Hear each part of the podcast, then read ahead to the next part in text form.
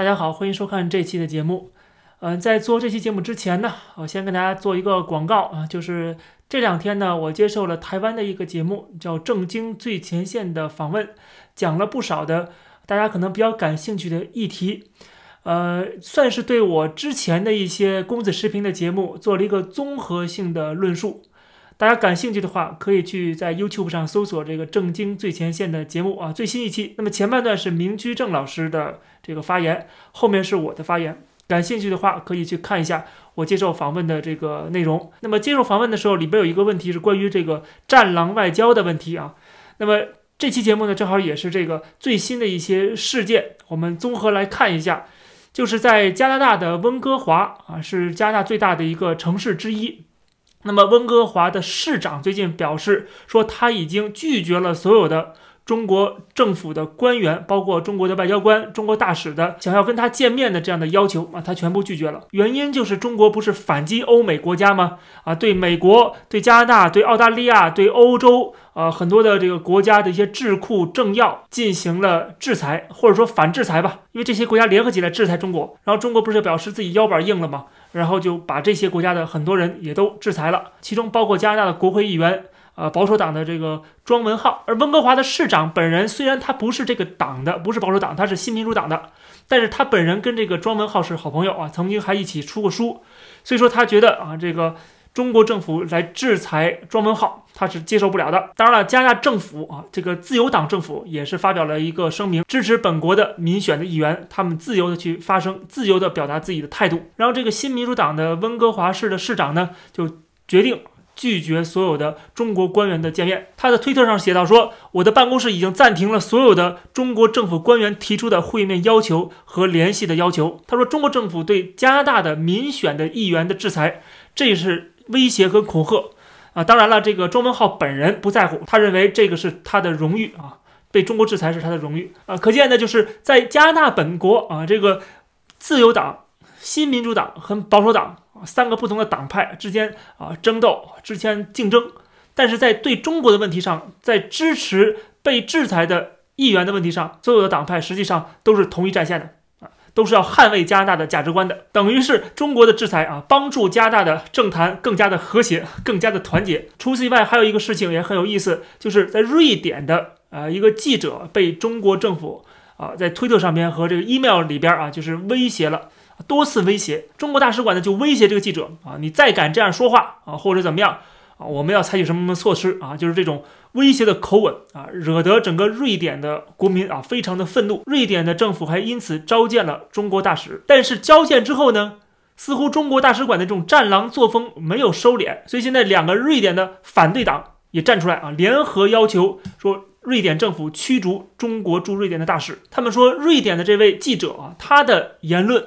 是在瑞典受到宪法保障的啊，他有自由从事采访报道工作。瑞典政府多次要求中国大使馆尊重瑞典的法律，并且告诉中国大使说，威胁瑞典的记者这个是不可接受的。那当然了，这个他还是一意孤行。中国的战狼作风，他不能收敛的，他要继续的这个啊走下去啊，这条路要走到黑的啊，这个。革命外交啊，革命风潮起来之后，怎么能够轻易收手呢？对吧？所以说呢，这个现在的反对党要求驱逐中国大使，然后这个记者也因为被中国大使馆威胁而慢慢的走红了啊，被很多人熟知，他的工作、他的内容、他的发表的文章、他的网站被很多人熟知。我觉得中国政府真的是这种加速主义，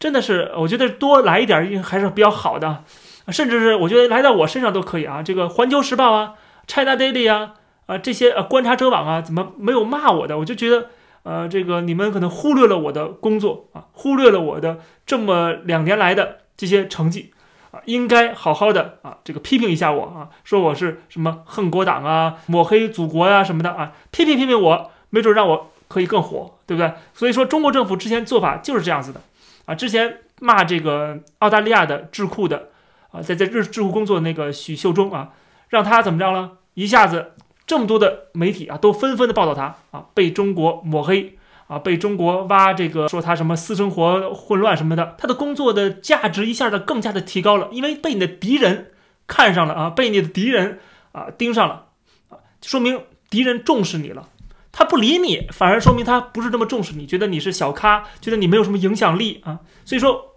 看到这些现象，我就觉得我们还是应该好好努力啊。我们这个频道也要好好的努力啊，进步啊，还有很大的空间可以进步。我们看中国的战狼外交啊，帮助了加拿大的这个政坛的团结，然后也帮助了这个瑞典的记者出名。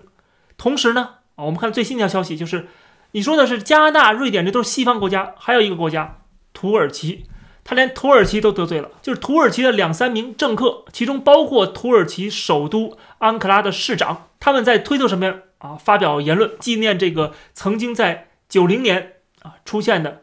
在这个新疆的八人乡事件啊。这个八人乡事件，我们可以定义它是说啊，这个是武装起义啊，或者是说武装暴动啊，不管怎么这个说法啊，这个就像这中国的过去的这共产党搞的这个南昌暴动一样啊。之前叫南昌暴动，共产党自己的文献里头写的是南昌暴动，后来觉得暴动这个词好像是负面的，改成了南昌起义啊。不管是起义还是暴动啊，其实讲的是一个东西啊，只不过你的价值判断不一样。总之就是在八人乡曾经有这么一波啊维吾尔人啊，他们要这个成立自己的国家啊，他们要脱离中华人民共和国啊，他们这个发起了这个武装起义。